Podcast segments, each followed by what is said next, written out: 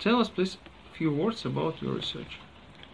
So my research uh, focused on comparing approaches for supporting autistic children. And the idea was rather than trying to figure out which approach is the best approach, but rather we fo- I focused on uh, how do I ma- how do I match reasoned practice to individual needs. So in other words, what is the best method or approach for a particular child? What, uh, at your opinion, is the most important in the psycho and correctional, uh, psycho-educational work of uh, children with autism? Uh, the most important work we can do for supporting uh, children with autism is to find their strengths and their abilities, and then use those abilities to number one, lead a fulfilling and productive life, and then two, to help accommodate for the uh, very real challenges that come with autism. Uh, okay, so and the third question: What are uh, the common mistakes which are teachers and psychologists and uh, maybe some specialist professionals are doing in the work with children with autism? So, some common mistakes in people who support those with autism. Uh, one is uh, mis misattributing, misattributing uh, behavior to, for example, ruin the teacher's day. Um, related to that is a need for people to develop better understanding as to why autistic children may be behaving the way they are. So um, maybe you, when you were doing your uh, research, uh, when you are analyzing literature, you were matching with a lot of reports which were, were done about uh, AB, uh, which is called ABI, yeah, effectiveness-based interventions uh, or evidence-based interventions. Right. There are a lot of research, uh, for example, national. National agency for evidence-based research or maybe something like this which is uh, department of education based Mhm. and there are a lot of uh, reports which are doing meta-analysis of um, a lot of um, a lot of papers. They are doing meta-analysis, a lot of papers, and doing some um, some um, some lists of effectiveness and not effectiveness. Mhm. So, what, at your opinion, is the best way of doing some uh, of these reports? This is the first question. Maybe the maybe, Maybe the, one question at yeah, a time. Yeah, yeah, okay. Yeah, okay. This one. Mhm. Uh, the best way to uh, uh, uh, we do need to find a standardized way Mhm. to assess the effectiveness of different approaches. Uh, however, it is also important uh, what we measure is ecological for the autistic child. So, what that means is making sure what we measure is useful for that child to lead a fulfilling and productive life. Okay. How do you think? um is is there any possibility to uh, mm, do these lists of effective and not effective? For example, yeah, uh, lists of effective and not effective approaches for adults. Uh, you know, some evidence-based study. Are there doing these studies in in the world? Uh, maybe there are already there is already example of these reports of effectiveness-based study on the adults. What do you think about? it? Uh, there are some specific areas where we're seeing some research done on effective ways of supporting adults. Uh, nothing is comprehensive, but things, but research is more specific. So, for example, at Adelphi University, we have a program that supports autistic adults at the university. And what we've done is uh, we've done some research uh, on the efficacy of the approach, uh, what we're doing. Uh, and what we found is we found two very two very interesting findings. Uh, number one, the grade point average is higher for those students with autism in our program than in the general popula- population of students. Uh, number two, what is very interesting, is that the students in the program have a higher retention rate than the general student population at this university. So what that means is, uh, with the support that they're getting, they're doing better in school, and they're also staying in school longer to finish their degrees. And an interesting question that comes out of this is that if a population of students that are said to have difficulties or problems in higher education are now doing better than the rest of the students, then are there some things that we should be offering to the rest of the student population that we're offering to the students on the autism spectrum? As uh, as I said, we are publishing department, so Hmm. we are interested. We are interested in uh, the most up to date uh, um, about opinion of researchers about the most up to date research and uh, up to date uh, vectors of Mhm. research in autism.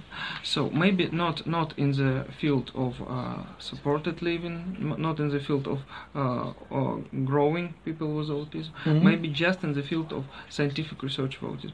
What, in your opinion, uh, the most um, the most developing field of the research in autism uh, domain, in the general autism domain? Well, maybe on based on the names of some some researchers or some laboratories. Uh, What is it? in the in general, Uh, the most important area of research we have now is supporting autistic people to transition into adulthood. At first, we at first it was how do we help autistic uh, people transition into college for those who are going to college, Mhm. and then we realized that these uh, students need to transition out of college.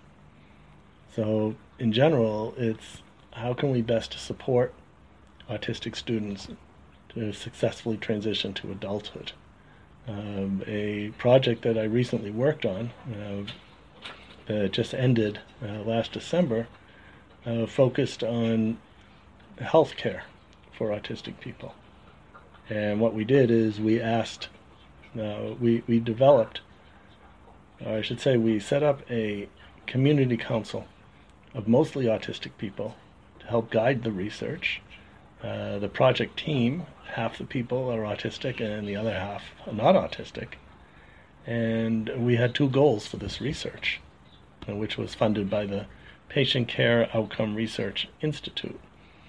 Um, and we got $250,000 over two years to study this. So, one question was, uh, one area of focus was, what are the most challenging medical issues facing autistic people? And we decided that we should ask autistic people, not doctors, mm-hmm. because autistic people have to live with these medical issues. And the most important issue was mental health. That is most on the minds of autistic people. And if these people were given, we had a couple of conferences, we asked these autistic people, if we gave you a whole bunch of money, where would you spend most of your money in supporting autistic people? And what came out was social well being. So that was the research part. The second part of the uh, of the project was focused on engaging, meaningfully engaging autistic people in all aspects of research. So what that means is going beyond including autistic people as subjects, which has been done for a long time.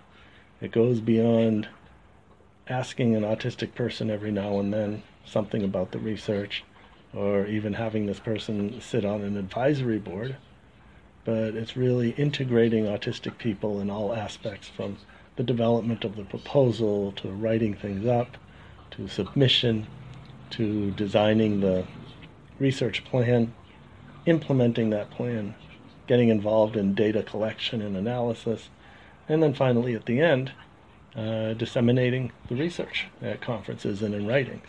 And you as exam as example of, of this person. Well, yeah, I, I'm doing it. There are some others, and we published a, a an engagement guide Mhm.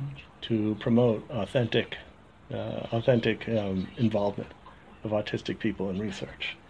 So that was done. That was completed in December of 2018, Right. and Mhm. we're finding more people are researching uh, in, with involving autistic people and meaningful research.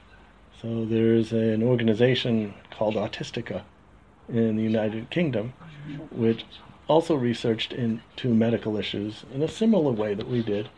Uh, we didn't know they were doing research, they didn't know we were doing research. But it's very interesting to see that the results came out the same. And that was the mental health piece. Uh, there's the um, Participatory Autism Research Collaborative that is, uh, that is uh, run by Damian Milton, an autistic person. And this collaborative is a collection of researchers, both autistic and others who are autistic friendly, focusing on uh, researching on issues that are important to autistic people. Uh, getting back to the project that I was that I worked on um, from the Patient Care Outcome Research uh, Institute, uh, Teal Benevides was one of the partners, uh, who's uh, not diagnosed as on the spectrum, is an occupational therapist, and uh, it was the two of us who formed the core of developing this research. Uh, we added a couple of other people, Alex Plank, who is autistic, and uh, then we had another person whose name I cannot remember now, so mm-hmm. I would have to look it up and email okay. it to you. Mm-hmm. And so again, the team was half autistic, half not autistic. As as in your team. Yeah. Yeah. Mm-hmm. Great. So, uh, as uh, if we can summarize it, mm-hmm. uh, so the general line of, for example, your research and mm-hmm. uh, research of Autistica is a research of um, well-being, and uh, and as I understood, the uh, health care expectations of health care needs of these children. Yeah, as, as I understood. Adults. Adults. Yeah. Autistic people. Autistic people, or not so, not so uh, yeah. people. Yeah. Yeah, because we uh, we talked to autistic adults. Yeah. In yeah. our research, so it was there were adult opinions. Opinions from adults. Mm-hmm. Okay.